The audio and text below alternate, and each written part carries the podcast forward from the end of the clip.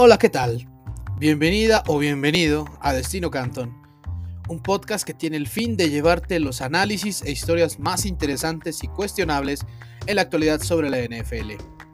Somos Santiago Escamilla y Alan García y esperemos que este rato que compartas escuchándonos lo disfrutes tanto como nosotros. Adelante.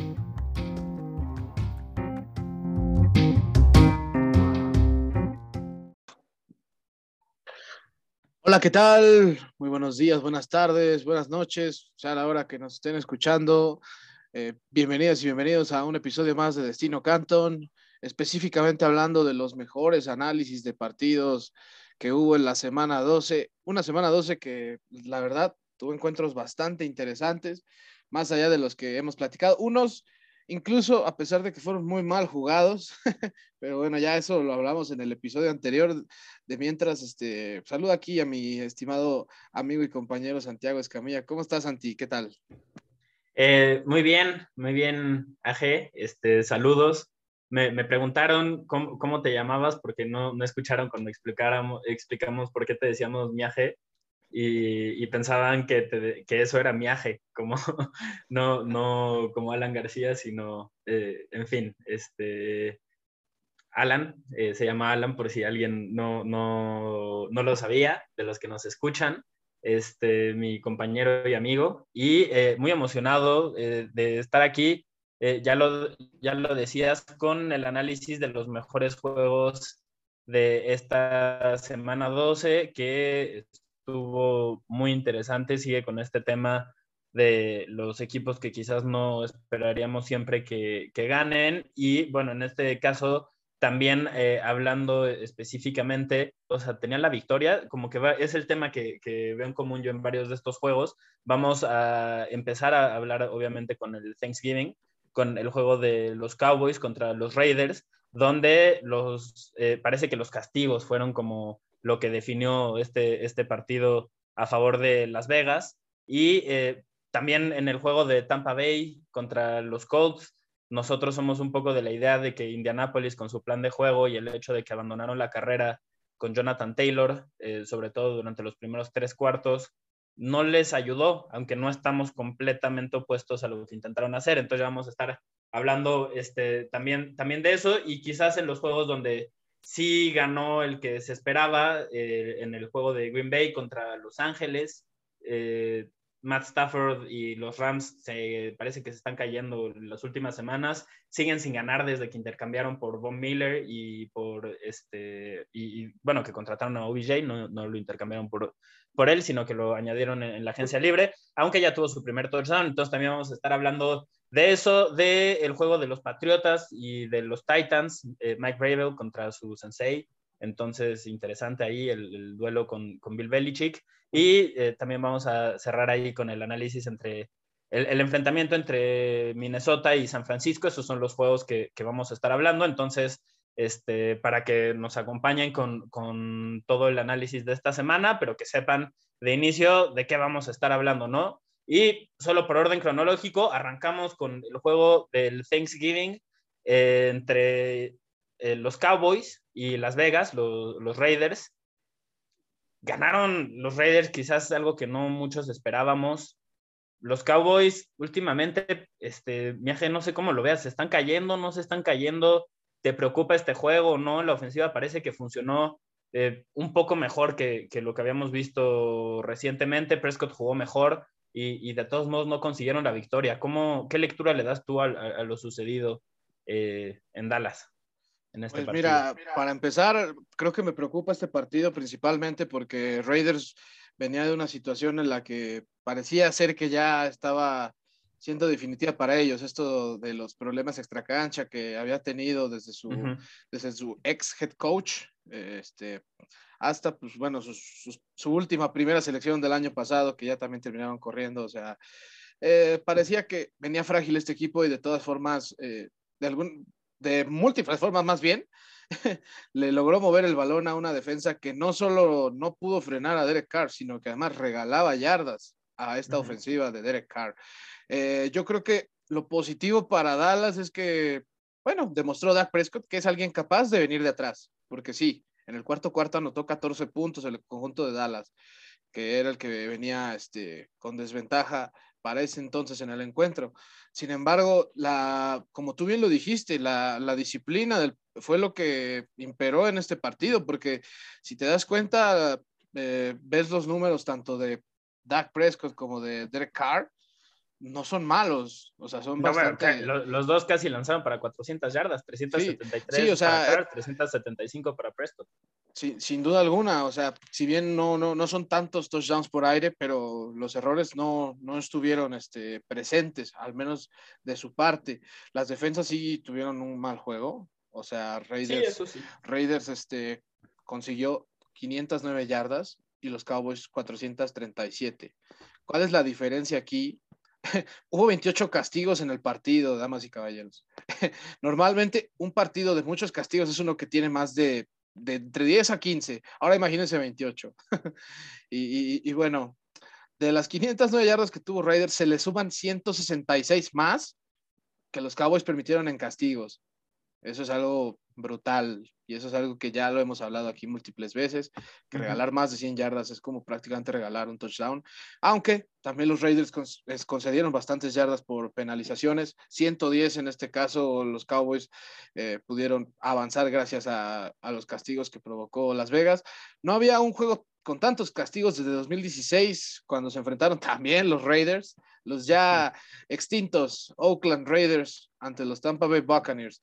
Eh, nada más para que midan eso. Quizá una cosa que sí es preocupante en Dallas es que el ataque terrestre no aparece y, tiene que ver mucho con la salud que tiene Ezekiel Elliott, sí, pero 64 yardas en un partido donde de verdad las defensas no se hicieron tan presentes, 64 yardas por tierra se me hace muy grave para alguien que pues pretende ser un equipo dominante en la ofensiva. En cambio, Raiders... ¿Sabes por qué creo que yo, no, perdón que, te interrumpa, pero justo en este tema estoy de acuerdo que no funcionó el juego terrestre y creo que tiene mucho eh, que ver con el hecho de que intentaron involucrar durante todo el juego a Zeke Elliott, que simplemente no está sano. Y hemos visto que es un jugador que cuando el, físicamente no está al 100, no produce. Hay otros que sí lo logran. Zeke Elliott simplemente no lo ha conseguido a lo largo de su carrera y no es una crítica contra él, eh, simplemente es una realidad. Entonces, o sea, no lo vamos a, ya saben que aquí no criticamos por lesionarse, pero si el, desempeño en la cancha sufre por la lesión, lo vamos a hacer notar y simplemente es la realidad. Entonces, eh, con Tony Pollard, acarreó, sí, promedió 3.6 yardas por acarreo, es, o sea, mediocre, ¿no? Menos de 4 no es bueno en, en teoría, pero sí movían el balón con él. O sea, hubo sobre todo una ofensiva, eh, si no me equivoco, fue este, en el tercer cuarto, o no, en la segunda, en el segundo cuarto, perdón, donde movieron bastante el, balón, justo primero con un pase largo con, Wilson y después eh, fue casi todo para Pollard hasta que llegaron a la yarda 1 y Siki Elliott fue el que anotó el, touchdown. Pero fuera de eso, sí, ciertamente no, no tuvieron mucho éxito por, tierra, pero creo que fue no porque no intentaran, o entre los dos tuvieron casi 20 acarreos, quiere decir que un poco sí, sí lo intentaron, pero porque estaban teniendo más éxito por aire, entonces dijeron, vamos a, priorizar eso en, nuestro equipo y además tenían una desventaja, entonces se vieron un poco obligados por la situación al, lanzar el balón, pero también por eso de no sé si estés de acuerdo con eso o, cómo lo, lo veas, si, si crees que fue uno de los factores que definió el juego o no. Eh, creo, creo que lo que dices es verdad. Explotaron más la carencia defensiva que estaba regalando Raiders, que era la aérea. Sin embargo, eh, creo que por el otro lado, Raiders tuvo un equilibrio mejor. O sea, Raiders pudo correr el balón y también pudo lanzarlo. Tuvo 143 yardas por tierra, este, el conjunto de Raiders. Y pues, ya, ya mencionaste las 373 yardas de Derek Carr. Eso, eso, eso ya te habla de un buen balance para irte haciendo tú el reloj. Y, sí fue plasmado en el partido. O sea, los Raiders tuvieron el balón 39 minutos contra 26 de Dallas. Dallas es un equipo más explosivo, sí, y eso es lo que lo hace eh, anotar más rápido. Sí, también le sumamos que una de sus anotaciones vino por un regreso de kickoff de Tony Pollard que fue espectacular, o sea, eso sí. Y en un momento muy importante, además. Sí, sí, de hecho, de hecho, quiero, de hecho, yo pienso que ese fue el empuje que llevó a Dallas a poder eh, remontar el partido, al menos alcanzar el, Sí, sí, totalmente de acuerdo. Totalmente de acuerdo. Aquí yo veo dos factores muy puntuales para la derrota de Dallas. El primero, y debo decirlo que no es la primera vez que lo hace este año, ya lo hizo, si no me equivoco, en la primera semana de la temporada. Greg Surline falló un gol de campo y también un punto extra. O sea, si no falla ese punto extra Surline, probablemente Dallas ganaba ese partido. Así que eh, eso termina siendo costoso, sí, pero yo sí le doy más crédito todavía a los castigos que, que concedió Dallas, y específicamente con Anthony Brown, que ya lo mencionamos, lo vamos a volver a decir. Cuatro castigos de interferencia defensiva, costó 91 yardas y 13 puntos. Y además, para sumarle a esto de, la, de los castigos, los Cowboys concedieron siete primeras oportunidades debido a los castigos. O sea, en este caso era un castigo de interferencia defensiva o un este, holding defensivo, un roughing the passer, o sea, esas cosas siempre van a sumar. Eso, bueno, fueron siete primeros downs concedidos y esa es la mayor, este, bueno, empató la mayor cantidad de primeros downs concedidos por castigos en sus últimas 20 temporadas. Y también la defensa de Dallas eh, se convirtió en la tercera en los últimos 40 años en permitir 500 yardas totales y 100 por castigo. O sea, básicamente fue demasiado premio para Dallas llegar al, tiempo extra. Yo viendo ese número, me doy cuenta que, claramente Dallas pues, hizo demasiado por perder, a pesar de que Dak Prescott no cometió errores, a pesar de que sí que el Elliott. No, Dak Prescott jugó un partidazo. Sí, no, no, no, no, tenía sus dos mejores receptores y de todos modos sí, hubo no. dos jugadores que superaron las 100 yardas por aire. En, Galo pero ciertamente, sí, sí, pero ciertamente tenían eh, pues problemas específicos que Las Vegas pudieron explotar. Y estamos hablando de Anthony Brown, que no, no había tenido una temporada pues no, no así de desastrosa en cuanto a castigos, pues, pero. esas que dices cumple, ¿no? Está cumpliendo, nada más. Sí, o sea, sí, no sí, está haciendo pero, la diferencia, pero, pero tampoco pero de, está de, haciendo los, de los jugadores que tienen en, en, en, la defensiva secundaria, tanto él como Jordan Lewis, claramente son el, el pan, ¿no? Como, lo conocemos. O sea, ahí se ve dónde, porque Jordan Lewis, por ejemplo, fue el eh, esquinero más cercano en siete recepciones para 182 yardas y un touchdown. Entonces, la defensiva secundaria de Dallas fuera de Chavon Dix los estaban quemando, pero, o sea, en durante todo el partido. Hunter, Hunter Renfro tuvo uno de sus mejores partidos en su carrera desde que uh -huh. llegó a la NFL. O sea, sí, sí, y no, sí. Y no, y no es que esté, no es que esté haciendo menos a Renfro, sino que Renfro de verdad no había hecho la diferencia que se esperaba desde que llegó a la NFL y pues. No, no sé, no sé si diría eso. ¿eh? Yo soy muy fan del, de lo que te puede aportar Renfro. Creo que es un jugador muy confiable y, es de esos que digo, por favor, que no lleguen nunca los Patriotas, porque sabemos que es su estilo de receptor y saben perfectamente qué hacer con él.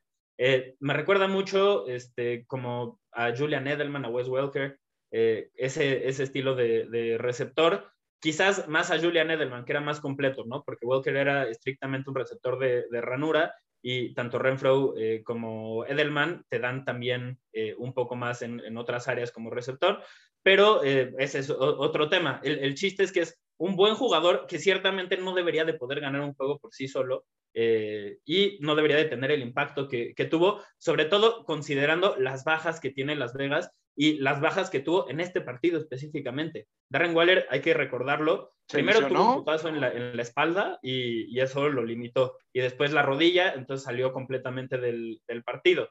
Y de todo, o sea, la, Las Vegas las opciones que tenía por aire eran Deshaun Jackson, eran Hunter Renfro y eran Say Jones. Y con Deshaun Jackson y con Hunter Renfro te quemaron. Eso, pues, no debería de poder ser. No si vas a ser un contendiente al Super Bowl. Es, es un tema que, que, creo que le puede costar mucho a los Cowboys más adelante en la temporada, porque los mejores equipos los van a poder explotar si, si Hunter Renfro y Deshaun Jackson a sus treinta y tantos años, 35, lo, lo sigue quemando de esa forma, ¿no? No, sí, yo, yo, yo estoy totalmente de acuerdo. O sea, Dallas creo que incluso sí llegó a tener jugadas defensivamente importantes. Yo me acuerdo muy bien de una, la única captura que hizo Micah Parsons en una segunda oportunidad. Captura a Derek Carr para que se, se conceda ya un tercera y 18. ¿Y qué pasa después en la siguiente jugada? La interferencia defensiva de Anthony Brown, que fue la que pone a, a Raiders en, en, zona roja y con la que pues, el partido termina siendo este, perdido para, para ellos. O sea, yo, yo, yo pienso que aquí Dallas está todavía a tiempo. Tuvo la suerte de que Filadelfia tuvo un partido desastroso en Nueva York, contra Nueva York, porque un, un, juego que perdían eh, pues se les ponía un juego y medio. Oye, pero de todos modos ahí, ojo con Washington. sí, sí, está a dos juegos Washington. Los objetos que ves en el retrovisor están más cerca de lo que aparenta. Sí, Exactamente, está dos juegos. Eh, hay, los dos juegos entre Washington y Dallas todavía no, no son. No se han dado, sí. Es una posibilidad ahí. O sea, Dallas no tiene segura la, la, división, sobre todo como ha estado jugando en el último mes. O sea, nosotros lo, lo, decíamos. Sigue siendo una incertidumbre. Bueno, cuando el bache dura tanto tiempo, ya es para preocuparse un poco, ¿no? Sí, claro, y yo, yo, mira, sé que va a venir limitado Nuevo Orleans este, para esta semana, que los va a enfrentar el, partido de jueves por la noche, pero está la amenaza de que ya va a regresar Mark Ingram, está la amenaza de que, bueno, ya está oficialmente como questionable eh, Alvin Camara, y, también Tyson, Hill va a ser el. Se supone que ya va a jugar, a ver. Ajá, exacto. yo, yo, quiero ver qué tan efectivo puede ser, porque si lo guardaron tanto tiempo es por algo. Se habla de que no ha estado sano, de que está lastimado, y creo que ese debe de ser un factor más importante de lo que queremos pensar, porque de otra forma no entiendo que le hayan dado, dado tantas oportunidades a Trevor Simeon como, como mariscal de campo. Simplemente no, no tiene sentido, pero ya veremos cómo le va eh, en el juego contra los Cowboys. También un tema con Dallas eh, recientemente ha sido las lesiones y eso pues, hay, que, hay que mencionarlo también. No tuvieron en este juego a sus dos mejores receptores, no sabemos cuándo cuándo van a regresar, porque eh, pues es el COVID y el protocolo de conmociones y son cosas que sabemos que no tienen, eh, eh, no hay como un... Un tiempo este, definido como para... Exacto, un tiempo, ese término un, tiempo definido en el que puedan regresar, así que no sabemos, y también en la línea defensiva han tenido varias, varias bajas ahí importantes, este, y creo que el que está ya para regresar es Randy Gregory, este, que, había estado suspendido. Y que sí lo necesitan.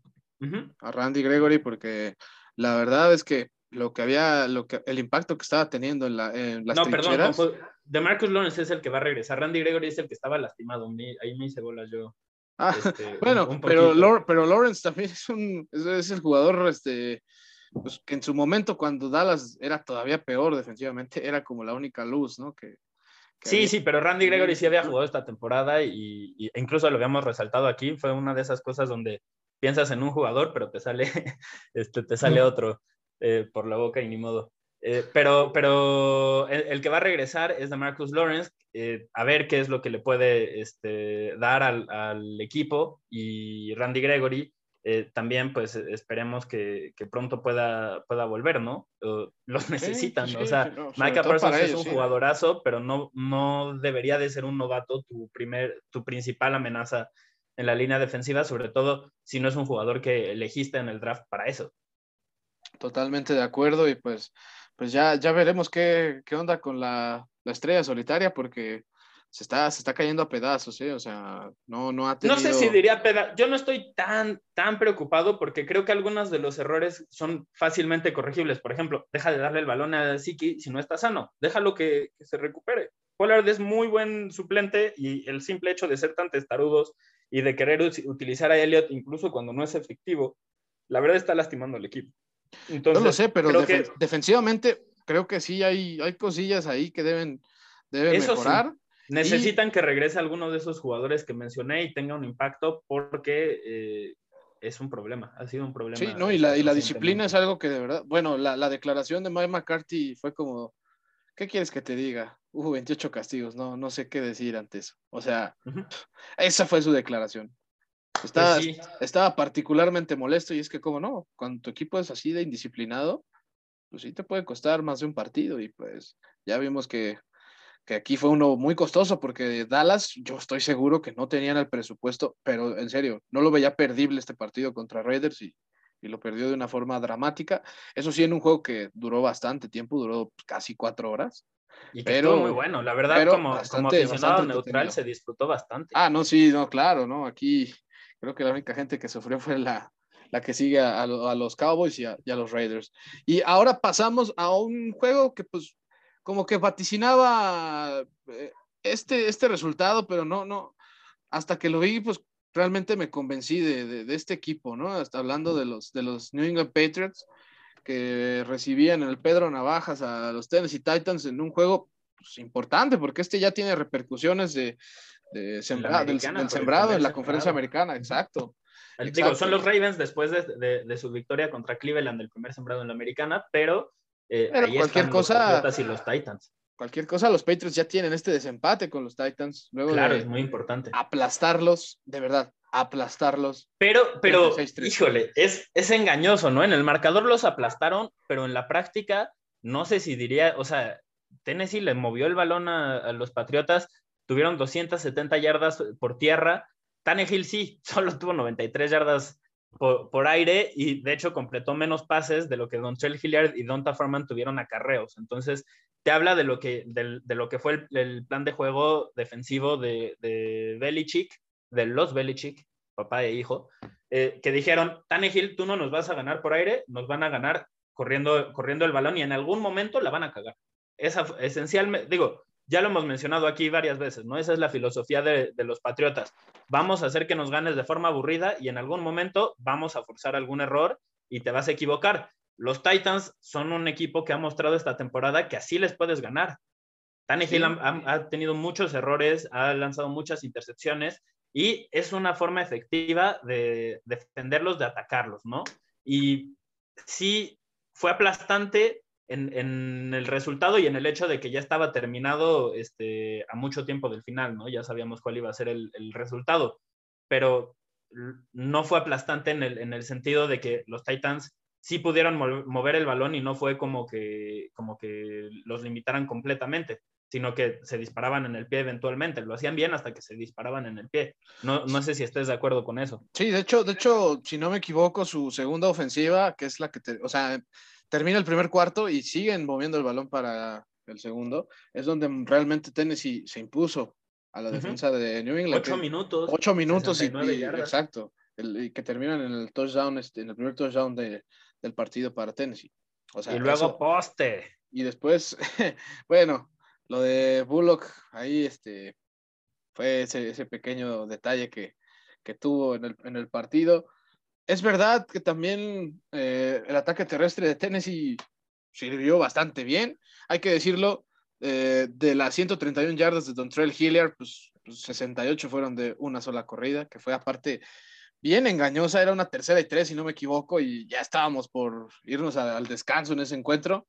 Cuando de repente Hilliard eh, encontró un hueco por todo el centro y pues terminó escapándose, ¿no? Yo creo que ese momento era el que Tennessee todavía estaba en el partido y, ciertamente, eh, Patriotas creo que en ese momento sí estaba como de, ouch, esto no. Oye, este, este golpe sí me dolió, ¿no? Con, e, claro, y con ese acarreo, si no hubiera sido por el punto extra que fallaron y el gol de campo que, que fallaron también, y el fumble que tuvo este Hilliard eh, en una ofensiva que estaba carburando, donde estaban moviendo el, balón y habían tenido dos jugadas un acarreo de 13 yardas de Hilliard, un pase de 24 yardas de Tannehill para Westbrook y Kine, y después ya Hilliard tuvo eh, un fumble que, recuperaron los Patriotas, pero en esas tres ofensivas fueron este, series en las que los Titans movieron el balón y no sacaron, en una sacaron un touchdown, fallaron el gol de campo, eh, en el, eh, digo, el punto extra, en la otra fallaron el gol de campo, en la otra tuvieron la, entrega de balón, pero son eh, oportunidades perdidas, ¿no? Y se pudieron haber ido fácilmente arriba en el marcador al medio tiempo y nadie se hubiera sorprendido basado en lo que había pasado en la cancha. El tema fue ya después, este, en la segunda mitad, que se siguieron disparando en el pie todas sus posesiones en el tercer cuarto, terminaron entregando el balón, ya fuera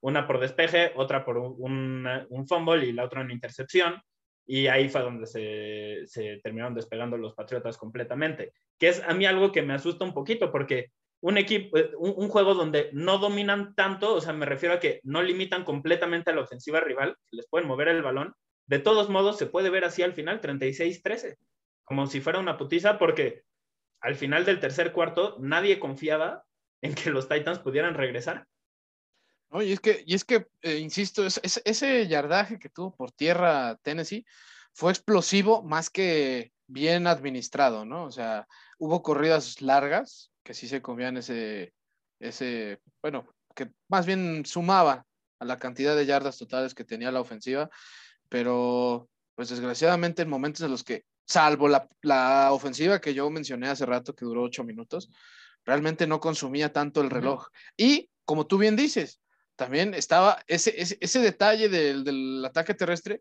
pues también tuvo dos fumbles. Y Hilliard y Foreman tuvieron, tuvieron uno cada uno. Que bueno, yo pienso que el partido se rompe oficialmente para, para Patriots en el, en el fumble de Foreman, que es donde hace una jugada espectacular JC Jackson. O sea, este, este, este, este, cuate, este cuate está de veras este, teniendo en claro que pues, si lo quieren renovar va a ser por, por una buena cantidad, porque JC Jackson está, está haciendo, ya lo, y lo pienso decir así en este momento, el jugador este, de perímetro más impactante hasta ahora en la temporada. Siete intercepciones, 24 en sus primeras cuatro temporadas, la mayor cantidad para un jugador de los Patriotas en la historia, en sus primeras cuatro temporadas, obviamente estamos hablando. El inicio de carrera que está teniendo es espectacular y ayer lo decíamos, pero lo volvemos, lo, lo reiteramos, se está ganando un buen bar, o, sea, alguien no, no, sabemos si son los patriotas, porque a veces no hacen ese tipo de cosas, pero se está ganando un muy buen varo. Y es candidato al jugador defensivo del año. Sí, no, o sea, estoy casi seguro que, que JC Jackson, eh, al menos los, los, Patriots sí estarían dispuestos a ofrecerle la etiqueta de jugador franquicia, porque lo, lo está haciendo muy bien. Y creo que al menos darle un año más siendo uno de los mejores pagados del equipo, lo vale, porque JC Jackson no solo está eclipsando receptores, está robando balones. Y eso es algo que pues ya, ya no le puedes pedir mucho más al, joven. Y ahora pasando al otro lado de los Patriots, pues hay que decir que Mac Jones, sí, los, los, Titans tuvieron el, el, este, el balón mucho tiempo y lo corrieron también por tierra. O sea, de hecho, los Titans tuvieron 31 minutos el, el balón en contra de 29 de, de, los Patriots. Pero Mac Jones, impresionante, ¿eh? De verdad, impresionante, sin cometer errores, haciendo pases cortos. Él sí comiéndose poco a poco. Oye, sí. No, no, eh, no, vamos a, vamos a ser honestos aquí, vamos a decir todo sí cometió un error en ese acarreo que tuvo en tercera oportunidad, donde ah, como que le metieron un putazo y se hizo bolas y pensó que sí había conseguido el primer down, se puso a celebrar y después, este, o sea, se había quedado corto como por cuatro o cinco yardas, ya le dijeron como, güey, chida tu celebración, pero vete para acá que va, vamos a despejar y no, o sea, es, es, un chiste, no, es una, no fue un error grave, pero sí se equivocó. Sí, sí, vamos sí. a decir todo, por favor. Sí, no, no, no, a lo que voy es que en cuanto a pases, de verdad creo que este, este sí ha sido el cambio más claro que le he visto a Mac Jones evolutivo en cuanto a su avance esta temporada. De veras, puedo decir que jugó ya como si tuviera cuatro años en la liga. Fue conectando poco a poco con todos sus este, blancos con Hunter Henry, Nelson Aguilar, John Smith, Brandon Bolt, o sea, terminó mandando pases a siete, a ocho, perdón, ocho receptores diferentes. Y este, y bueno, los, los Patriots poco a poco fueron dosificando el, o bueno, al menos balanceando lo que no habían podido tener de reloj en la primera mitad, haciéndolo en la segunda sí, ya en la segunda mitad controlaron el juego completamente. Una vez que tiene, e, eso, es que eso es lo peligroso de los Patriotas. Una vez que tienen una ventaja importante, manejan el juego y, no hay forma de que lo regreses. Sí, no, totalmente. De hecho, eh, si te das cuenta, pues anotaron sus primeras cuatro posesiones, despejaron solo una vez en todo el partido. Eso eso creo que te habla... la, eficiencia que tiene esta ofensiva con Max Jones no parece que sea como de un novato. Es el octavo juego en el, esta temporada en el que completa más del 70% de, de, sus pases. Está a uno del récord de, NFL que tiene Dak Prescott en su año de novato. Tuvo nueve. Y estamos en la semana 12. Le quedan seis juegos para, para seguir con, con eso. Y claramente es un jugador que está superando las expectativas incluso de, de los que creíamos que, que, merecía ser elegido más arriba de donde fue elegido. Yo, yo desde que eligió, desde que mis 49ers eligieron a Lance, dije que hubiera preferido a Jones y lamentablemente cada semana eh, he, seguido pensando lo mismo y estoy más convencido. Pero bueno, ese, ese es otro tema. Miaje, algo que sí quiero resaltar muchísimo es lo que hicieron los Patriotas en agencia libre y el impacto que ha tenido en el, equipo y en esta temporada. No, normalmente los equipos que se construyen a través de la agencia libre les va mal, ¿no? Los super equipos no funcionan. Eso es una máxima del deporte y sobre todo de, la NFL. Pero los Pats se, se, gastaron 163 millones en la pretemporada, y se está viendo. Le pegaron a casi todo en lo que invirtieron. Está muy cañón eso. Matt Judon tiene 11 capturas y media y está a una de imponer un récord de franquicia. Kyle Van Noy tiene 13 pases bloqueados y solo permite el 57% de los envíos completados en su dirección. Eso para un linebacker es absurdo, absurdo.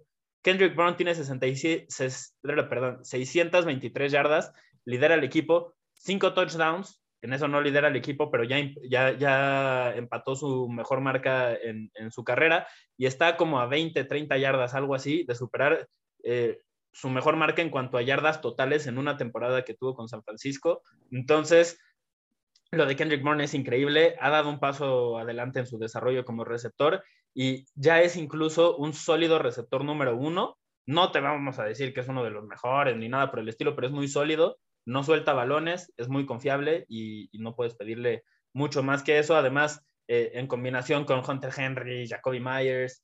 Este... no Smith, o sea, a los, otros dos alas cerradas hay que decir que pues también le han pegado a ellos porque las, las que tienen los dos, que o sea, son excelentes bloqueadores. Y Nelson Aguilar también es muy, muy buen receptor, entonces hay armas, hay armas en este equipo. Quizás si consiguieran a ese receptor número uno de élite, podrían alcanzar incluso otro nivel, pero por lo pronto parece que es más que suficiente. También en la, en la este, línea ofensiva eh, sumaron, regresaron a, Trent Brown, que se, había ido del equipo y que su mejor versión estuvo con los Patriotas. Eh, y también añadieron a Ted Carras y Jones en los tres juegos en los que ellos han estado, porque no han estado completamente sanos, pero los tres que han estado los dos en el campo, Mac Jones completa el 81% de sus pases y la ofensiva como tal promedia una yarda y media más por acarreo. Entonces, también están teniendo impacto. Y por último, Hunter Henry, siete touchdowns por aire, lo cual lidera el equipo. Tiene seis nada más en zona roja. Son la mitad de los que tiene el equipo en total a lo largo de la temporada. Es un arma importantísima y bueno, así es como se explica el, cambio, o sea, obviamente por Mac Jones, pero también por estas incorporaciones, así es como se explica el cambio de una temporada a otra. Sabemos que después de que se fue Brady, los dejó con un problema salarial ahí más o menos grave y tuvieron que echarse una temporada mala. Lo cabrón es que su temporada mala fue de 7-9. Normalmente de otros equipos es mucho, mucho peor. Pero ya están de regreso, son contendientes al, Super Bowl y, y, es en gran medida gracias a los 163 millones que se gastaron en la pretemporada y con sentido, ¿no? O sea, yo creo que eso es lo que, la lección que te deja, ¿no? Que a veces no es gastar por gastar, sino saber cómo lo estás gastando y, bueno, Patriots con sus dosificaciones, pero pues ha tenido notas positivas de prácticamente todos, así que eso, eso es algo digno de reconocerle una vez más a Bill Belichick.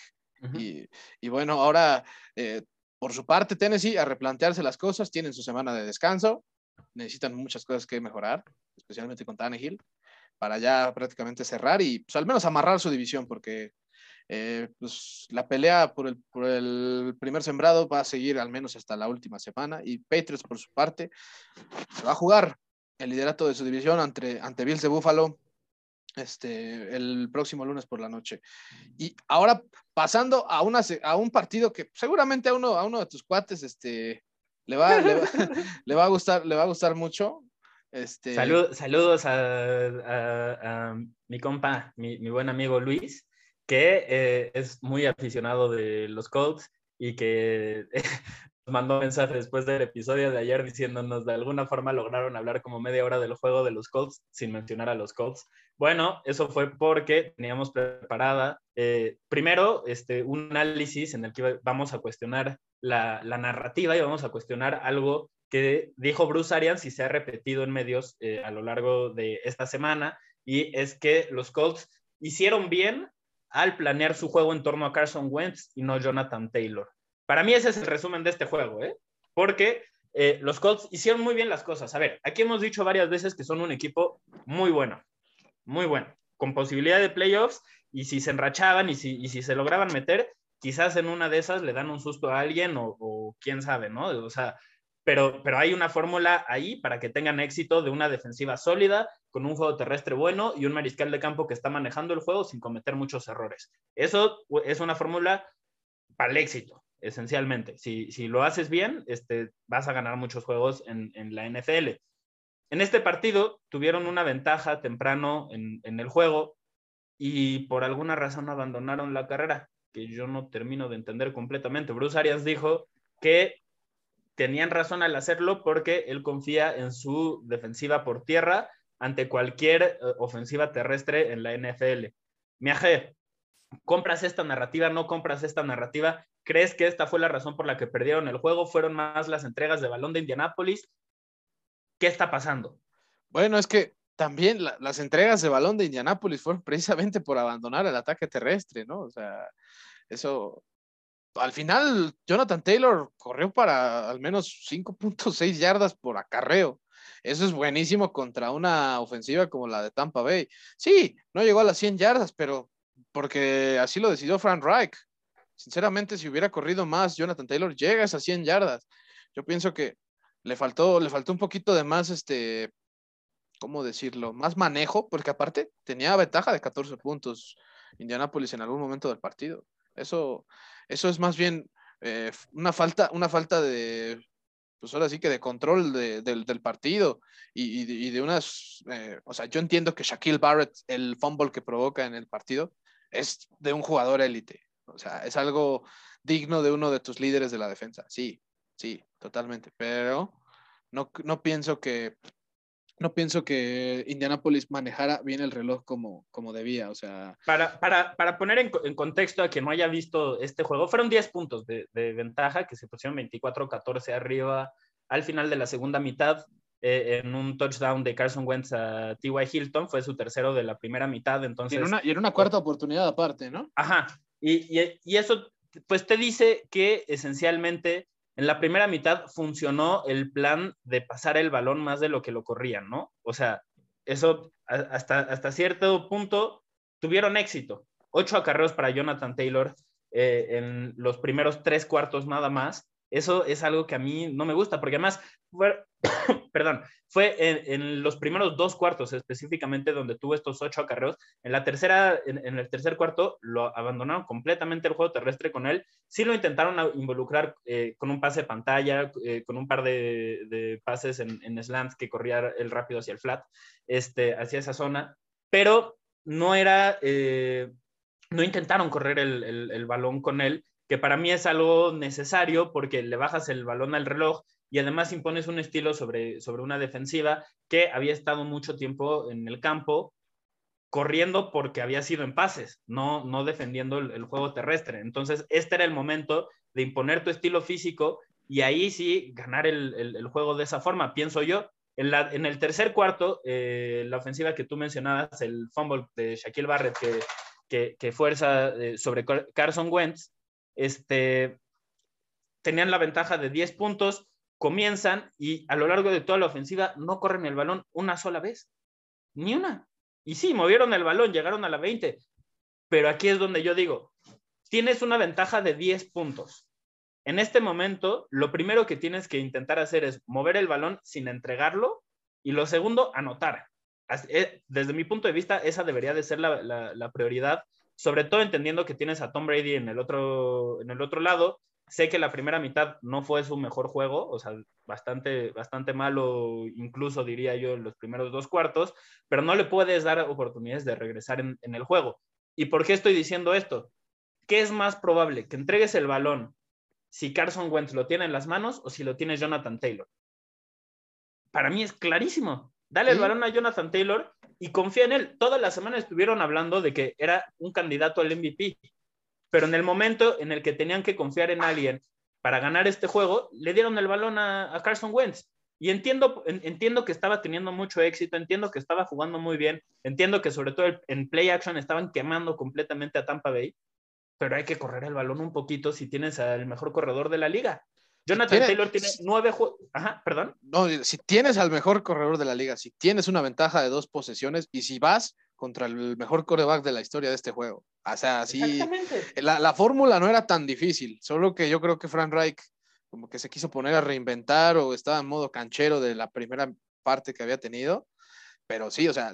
Yo, yo creo que se confió porque le funcionó en la primera, en la primera mitad le funcionó. O sea, empezaron un poquitín, poquitín lento. O sea, al principio yo me hubiera gustado que, intentaran correr el, balón más desde el principio. Consiguieron un, gol de campo al, en la primera posesión, pero porque empezó en la, en la yarda 30 de, de, Tampa Bay. Y sí, entiendo, ahí corrieron el balón dos veces, pero es que tienes que, o sea, tienes que seguir siendo constante. Lo intentaron al principio, no tuvieron mucho éxito dijeron, vamos a abandonarlo. No, no, con Jonathan Taylor tienes que darle 15 acarreos, 20 acarreos antes de pensar en abandonar el balón. Él es en gran medida buena parte de la razón por la cual estás peleando por playoffs. Entonces, dale el balón y confía en lo que sabes hacer bien. Eso, eso pienso yo. E, esa es mi, mi opinión en este tema. Carson Wentz tiene nueve entregas de balón en lo que va del año. Jonathan Taylor solo tiene una. Ha tenido tres fumbles, pero solo le recuperaron uno. Entonces, eso a mí me parece clave. Los, los Colts solo corrieron el balón en 10 de 53 jugadas durante los primeros tres cuartos. Eso es inaceptable. Inaceptable si tienes a un jugador con calibre de MVP en el backfield. No tiene sentido. Sí, no, yo, yo, yo estoy totalmente de acuerdo. O sea, yo soy de los que piensa que en el deporte debes, si quieres ganar, lo que debes buscar más es tener la, este, la posesión del balón, como quieras llamarlo, en las mejores manos que tengas disponibles. Jonathan Taylor son las mejores manos disponibles que tiene Indianapolis. Y no, y si pues, abandonas a este cuate, es más seguro que pues, del otro lado lo van a aprovechar. Y sí, lo aprovecharon, robaron dos balones. Eh, muy graves. No, es la primera vez que te pasa, además. Sí, no, o sea, este, este, este fue una pequeña calca, en menor escala, sí, de lo que le pasó contra Baltimore a, a Indianapolis. Yo así lo veo. O contra los Titans. También contra los Titans fue un tema. A ver, tienes una ventaja importante, corre el puto balón. Dale acarreos a Jonathan Taylor y gana el partido de esa forma. O sea, y en una de esas hasta te todos los ingredientes para cerrar el juego así. Sí, sí, sí, sí, o sea, ahora, como tú, como tú bien lo has dicho, ¿no? Ayúdame a ayudarte, ¿no? Que es, que es este, Exacto. Lo, que, lo, que, lo que podía hacer Coles, que, que, ciertamente tiene piezas increíbles, ¿eh? O sea, el, eh, no, hemos, no hemos tocado ese tema, pero Darius Leonard provocó también un fumble eh, en la primera mitad a Chris Godwin que de hecho no sé si fue incluso en la primera ofensiva de los Buccaneers. Sí, pero, creo que sí.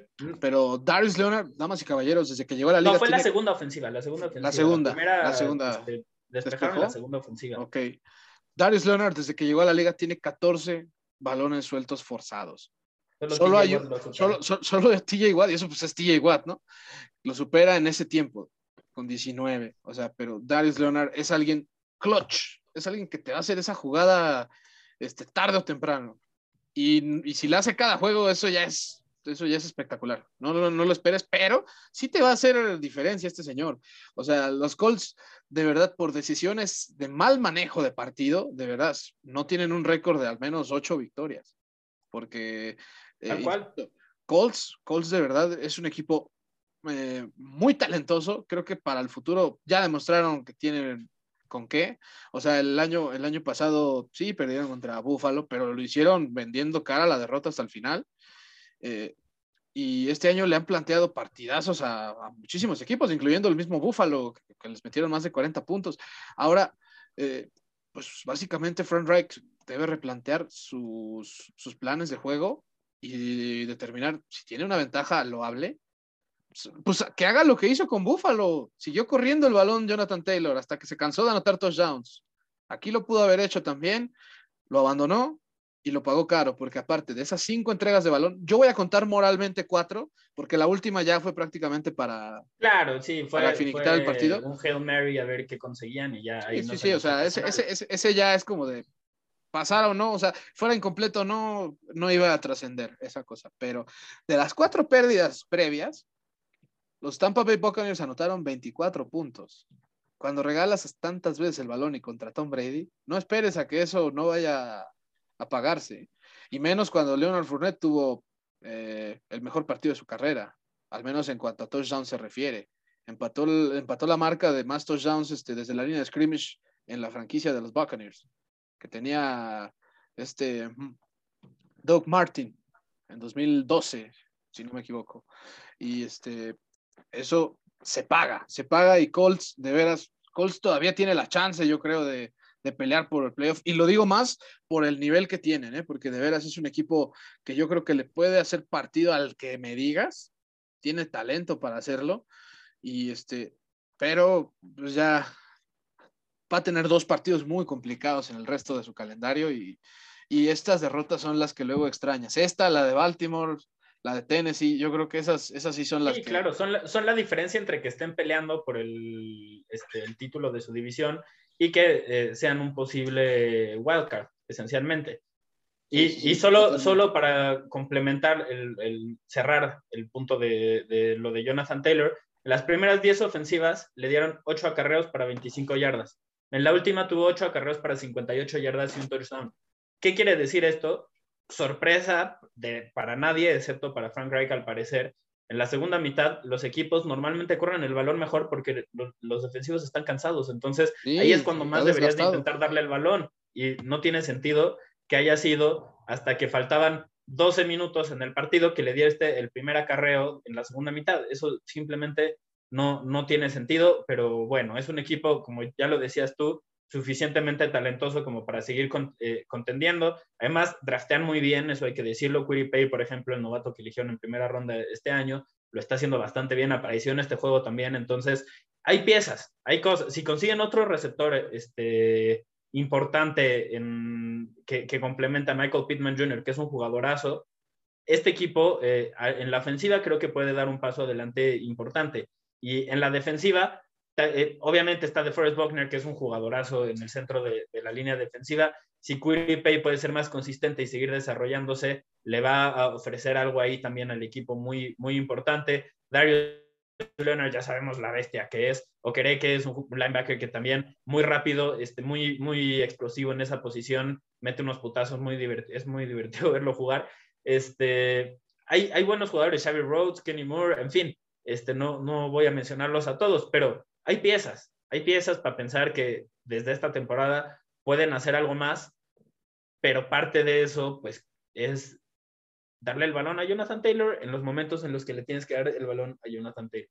Para mí es tan sencillo como eso. Si le das el balón muchas veces a Carson Wentz, van a haber errores. Quizás no, o sea, este juego no me parecieron tan groseras sus intercepciones, no, no me pareció este, tan, tan, grosero el fumble. O sea, fueron buenos jugadas, buenas jugadas de los defensivos. También la intercepción que le lanza Michael Pittman.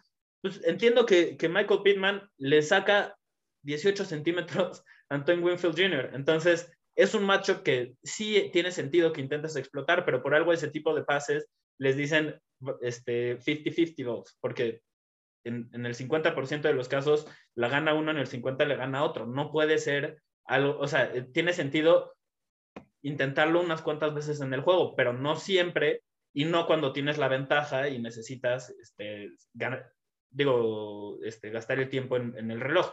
Entonces, en fin, nada más eso era lo, que, lo, lo, último que quería yo añadir en este juego. Y no sé si tú quieras añadir algo más o, o, o no. Eh, si no, solo me gustaría cerrar el tema de Bruce Arians y lo de las defensivas, este, lo, lo de su defensiva terrestre, para decir yo pienso que eh, lo que dijo en la conferencia de prensa post partido tiene más que ver con que ya se dio cuenta de que si los equipos le siguen corriendo el balón, aunque no tengan éxito, eventualmente este va a llegar. ¿Y a qué me refiero con esto? Los juegos que han perdido esta temporada, varios de ellos, eso es lo que tienen en común. Los Rams les ganaron y le dieron más de 20 acarreos a Sonny Michel, porque en ese juego Henderson estaba lesionado. Y y, ganaron el partido en, gran medida porque pudieron mantener a Tom Brady en la banca y pudieron mover el balón contra esta ofensiva. Obviamente Matt Stafford y Cooper Cup también tuvieron mucho que ver en eso, pero eh, no dejaron de correr el balón y eso es, es, importante. Por ejemplo, Miami intentó hacer más lo que intentaron los Colts en, esta, e, este, en este juego, que fue darle el balón, involucrar al corredor, eh, a Gaskin, por, vía de los pases. En, ese juego contra, contra Tampa Bay tuvo como 10 recepciones, pero no corrieron el balón lo suficiente, entonces no tuvieron éxito. Los Patriots abandonaron completamente el juego terrestre, no tuvieron éxito contra este equipo. Los Eagles, 28-22, fue gracias al juego terrestre que, que, tuvieron éxito los Saints contra los Buccaneers, gracias a las entregas de balón, pero también a que corrieron el balón mucho con, con Alvin Camara. Con Washington también corrió mucho el, balón este equipo y también aprovecharon las entregas de balón. Los Giants les metieron una putiza, abandonaron completamente el juego terrestre, no tuvieron balance. Entonces, es un tema en común que yo he visto a lo largo de estos juegos y de esta temporada. Tampa Bay, como que hay esta narrativa de que su defensiva terrestre es tan buena que no tiene sentido ni siquiera intentar por ahí. Pero hay varios equipos que han mostrado que si eres paciente y si lo sigues intentando, quizás puedes tener éxito. Y esta es una defensiva de élite, de campeonato. Entonces, hay que entender que va a haber veces en las que incluso jugando bien, te van a chingar, porque son así de buenos, porque Vita es una bestia. Pero... Con todo y que pierda diente, ¿no? ajá, pero, pero, pero deja que ellos te ganen el partido, no lo cedas tú. Ese es mi punto. Sí, yo, estoy de acuerdo y es muy interesante este apunte que dices, porque a veces, para la gente que nos está escuchando, a veces tener un buen día en el ataque terrestre no es necesariamente correr más de 150 yardas ni nada de eso. O sea, básicamente el ataque terrestre efectivo, el primordial, es el que te regale primeros downs, el que te anote touchdowns. Básicamente es eso. Y un ejemplo claro del que dijo Santiago fue el partido contra Washington. O sea, Antonio Gibson acarreó el balón 24 veces, 24 veces, y solo consiguió 64 yardas, lo cual dices, 2.7 yardas por acarreo. Es, es algo terrible, ¿no? Pero tuvo dos touchdowns y consiguió cinco primeros downs. O sea, cuando logras eso, logras reloj y logras puntos. ¿Y cómo se gana esto? Teniendo más el balón normalmente que el otro rival. Y en este caso, ante Tom Brady, creo que es la mejor fórmula de hacerlo, ganándole en el reloj de posesión, o sea, dejándolo fuera del emparrillado y anotando cuando tienes que anotar. Así que yo estoy totalmente de acuerdo con esa narrativa que está diciendo Santiago, o sea, que debes. O sea, ¿estás de acuerdo con que no le compramos lo que dijo? Sí, no, totalmente. Lo que dijo Bruce para él, protegiendo el interés de su exacto. Equipo, Sí, no, está, está como que así, ahí queriendo tapar el, el, el, sol con un dedo y diciendo, no, no me ataquen porque pues, saben que no lo van a poder. Y, pues desgraciadamente no, hay pruebas que se sabe que, y, aunque no sean 200 yardas, le puedes ganar gracias a que este, sigas manteniendo este, tu ataque terrestre en el partido. Y, yo, yo, solo quiero, quiero, quiero apuntar algo. Para mí es importantísimo esto de que, de que intentes correr el balón, porque eso fuerza a la defensiva a tener que defender la carrera. O sea, no, o sea, si, si un equipo está intentando correr el balón y no ajustas, eventualmente van a tener éxito. Entonces, las defensivas, si corres mucho el balón, lo van a tener que respetar y van a, van a tener que, dedicar recursos a, a, detenerlo. Pero si no lo intentas, van a poder ayudar más a su defensiva secundaria, que es el peor, el, punto flaco del equipo, ¿no? Y si, si todos los equipos dicen, bueno, pues vamos a atacar solo eso, la ofensiva puede dedicar todos sus recursos, digo, la defensiva puede dedicar todos sus recursos a ayudar a, a, su secundaria si saben que no vas a correr el balón. Y entiendo que mucho de eso tiene que ver porque Vita Vea en el centro del campo esencialmente quiere decir, por aquí no corres. Por fuera quizás, pero por el centro no.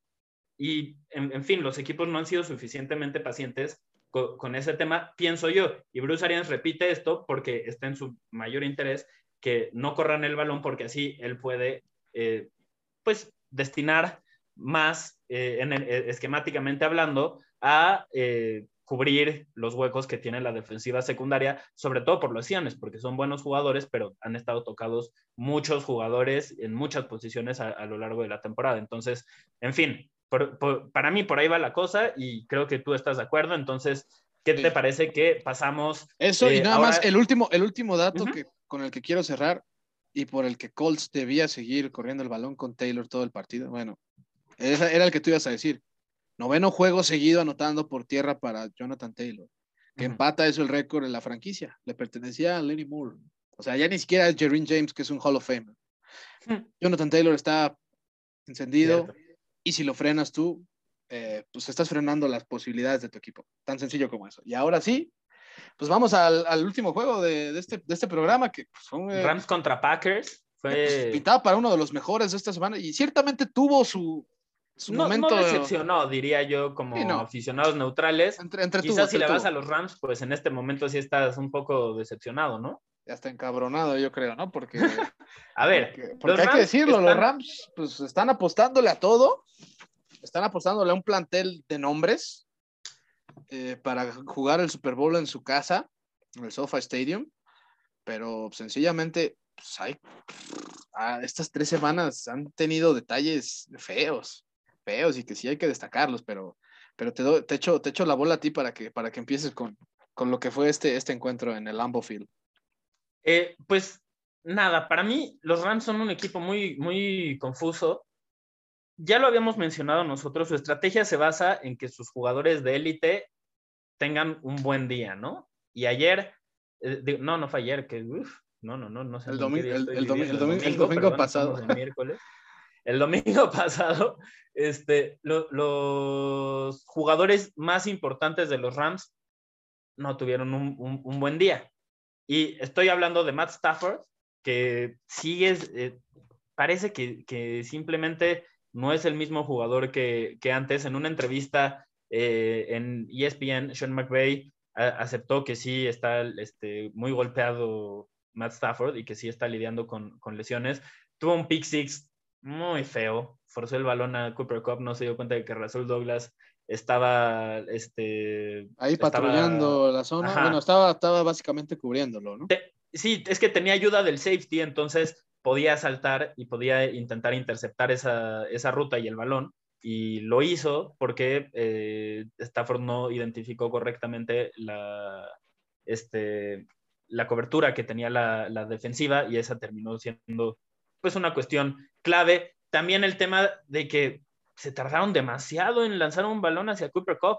Eso es algo que a mí me llamó muchísimo la, atención. No lo entendí. De hecho, pasaron el balón con Cooper Cup antes de lo que le lanzaron un, pase, lo cual para mí simplemente no tiene sentido. Eh, y, casi fue un touchdown con Van Jefferson. Hubiera sido una joyita de, pase este, y, hubiera sido directo al top 10. No lo consiguieron. Eh, porque dio, pisó afuera, pero eh, el chiste es que se tardaron demasiado, creo que fue hasta el segundo cuarto, donde le lanzaron un pase a, Cooper Cup, y eso simplemente no, no puede ser cuando, cuando es tu mejor jugador, cuando perdiste a Robert Woods y, cuando necesitas eh, mover el balón contra un equipo de, Green Bay que tenía a Aaron Jones de regreso, pero que de todos modos le siguió dando el balón bastante a Dillon y de hecho Dillon tuvo 20 acarreos y Aaron Jones solo tuvo 10. Y la verdad, a, mí se me hizo eso importantísimo. Dillon es un jugador, cada semana que pasa, a mí me gusta más este corredor. Es de esos que castigan a las defensivas, que verdaderamente los van desgastando conforme avanza el partido. Y, bueno, ¿qué, ¿qué, decir de, lo que hizo Aaron Rodgers en este juego? Tiene un, pie fracturado. Eh, pensábamos que era el dedo gordo del pie por la forma en la que él lo, planteó, pero terminó siendo el dedo chiquito, este, entonces el meñique. Entonces, eh, pues es una cuestión ahí que, va a seguir, pero que no parece afectarle mucho en cuanto a movilidad y, desempeño dentro de la cancha, porque sigue corriendo bien el balón, este, sigue, eh, tuvo un touchdown ahí por tierra donde fue un zone read y los Rams lo defendieron muy mal. Ramsey se la comió completamente. y después, totalmente. Este, después no había ningún receptor corriendo ruta por esa zona, pero Aaron Rodgers hace como que va a pasar el balón y Ramsey también se come ese engaño. Entonces así fue como consiguieron el, el touchdown. Y finalmente fue un juego donde los Packers se pusieron arriba 10-0 y nunca, desde mi punto de vista, pareció que verdaderamente los Rams, quizás en el segundo cuarto un poco se, acercaron y, de hecho le dieron vuelta, de hecho le llegaron a dar vuelta al partido por, momentos, porque era un punto, pero, pero de todas pero, formas. Pero, pero en todo momento, incluso cuando, cuando ellos llegaron a tener la ventaja, se veía como que Green Bay iba a, ganar el juego, como que a, retomar, ¿no? Sí. sí, sí, sí. Yo estoy de acuerdo. De hecho, todo empieza ese, ese touchdown, recordemos de una yarda de, de Rodgers, que sí, ciertamente eh, llevó al baile a Jalen Ramsey. Vino precedido de un fumble eh, provocado para Matthew Stafford, su primera entrega de las dos que tuvo en el partido. Y bueno, esencialmente también eso tuvo. No, pero nunca tuvo la ventaja Los Ángeles, ¿o sí? En el juego. Lo más que cerca que estuvieron fue a tres puntos en el segundo cuarto. según, según yo recuerdo, llegaron, llegaron a estar 14, este, 14-13. Y es ahí cuando se ponen 20, o no recuerdo bien. No, porque el que se puso arriba fue 13-10, este, ah, es el equipo de los Packers y después anotaron el, el touchdown. El 13, el 20, 20, 20, 10, sí es cierto. Tienes razón. Sí, sí. Solo, hemos visto muchos juegos, es, es normal que se nos, se es nos una, pase es, ahí un detallito. Es, es un detallito ahí de, de, de pero mi parte, sí, sí, pero... sí, ya decía yo no, pero yo nunca, nunca noté que los Rams verdaderamente amenazaran a. a No, y a es que Packers. incluso, incluso su única entrega de balón que, que tuvieron los, los Packers no la pudieron aprovechar bien, que fue, que fue ese fumble de Randall Cobb en, en un regreso de patada, donde pues, sí, se mamó Randall Cobb y pues nomás porque el partido no, porque ni, ni lo capitalizaron y el partido no lo perdió Green Bay, no está en la sección, pero, pero Randall Cobb sí, sí, ahí tuvo una joyita de entrada, de, de entrega de balón, perdón, este, pero en la segunda mitad, pues, pues Aaron Rodgers realmente eh, dominó, dominó esta defensa, o sea, no estoy diciendo que hubo un, eh, les pasaron por encima, pero en el tercer cuarto Rodgers yo no lo vi muy apresurado. Realmente detallitos son los que cerraron el juego. Y eso. Es que lo, lo llegaron a, presionar un poco, pero él parecía que estaba en control de la situación, incluso cuando los defensivos le llegaban cerca. Entonces, Sí. y, y también lo que mencionaba de, de AJ Dillon, también le pegaron varias veces detrás de la línea de golpeo y él de todos modos conseguía esas yardas. Entonces, eh, simplemente este creo que fue eh, un juego donde un equipo demostró que tienen un estilo más, más, físico y, y, donde se pueden imponer de esa forma sobre el otro equipo de Los Ángeles, ya lo habíamos dicho, ellos necesitan pasar el balón y quieren que sea un tiroteo y así, pero en el momento no parece que puedan responder.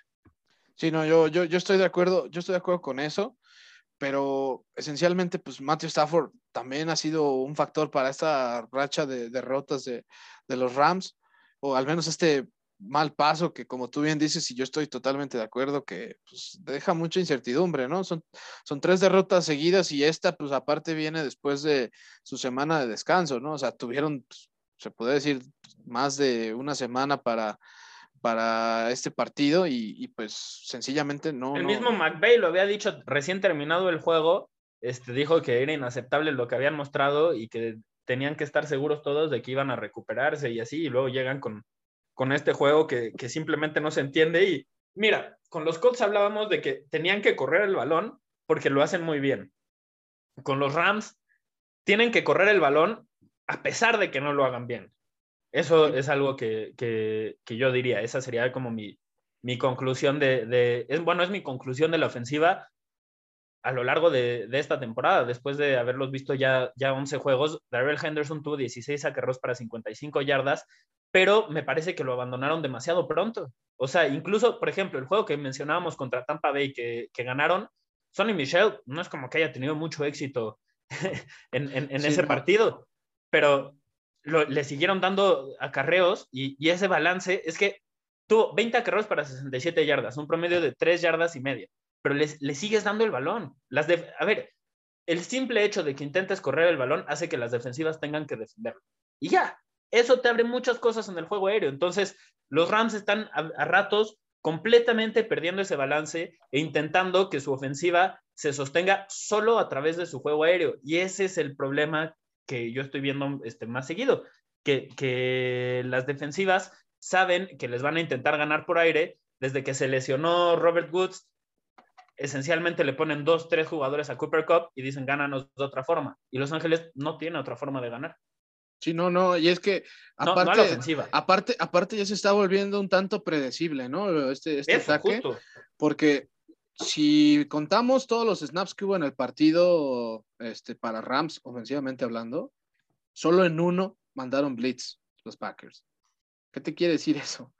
Que pues para ellos la prioridad era defender el pase, porque sabían que eso era lo que iba a hacer Rams. Y sí, ciertamente, hubo, además de ese fumble perdido de Stafford, ese pick six también de, de Douglas, que pues sí, ese, ese pick six para mí en ese momento representaba que ya no iba a poder regresar Rams sencillamente. Y, y, es, y, es, parte de lo predecible. No habían tenido éxito, necesitaban puntos. ¿A quién van a buscar? A Copper Cup, a pesar de que tenga doble cobertura.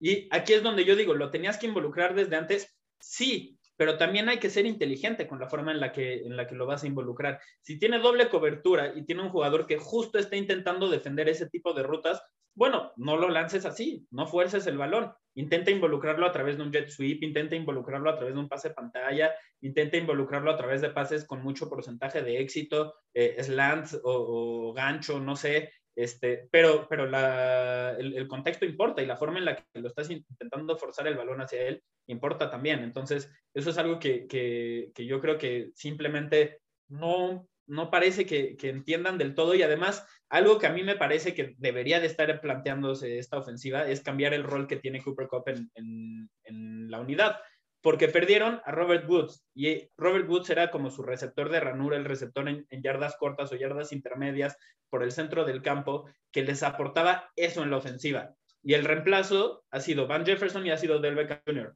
ninguno de los cuales hace nada de lo que acabo de mencionar. Los dos son jugadores que son más explosivos eh, en el juego, en, pases largos o, o buscando este, que tengan el balón en espacio abierto pero no en ese tipo de rutas. Entonces, Cooper Cup sí ha tenido éxito en ese tipo de rutas.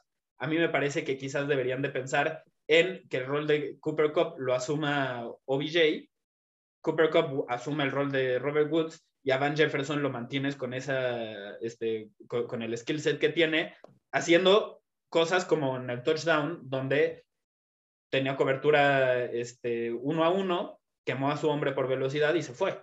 Entonces, sí, no, de hecho, ahí sí. De hecho, ahí te, dejo, te dejan claro que pues, Jefferson y Beckham son, son de ese estilo más, ¿no? De, de, las trayectorias largas y, pues sí, pero... Pero la ofensiva de McVeigh necesita un jugador que les dé lo que Robert Woods aportaba y que no han tenido. No ha habido ningún jugador que, que lo pueda, pueda reemplazar esa producción. Yo incluso vi que a ratos a Henderson lo intentaban utilizar así.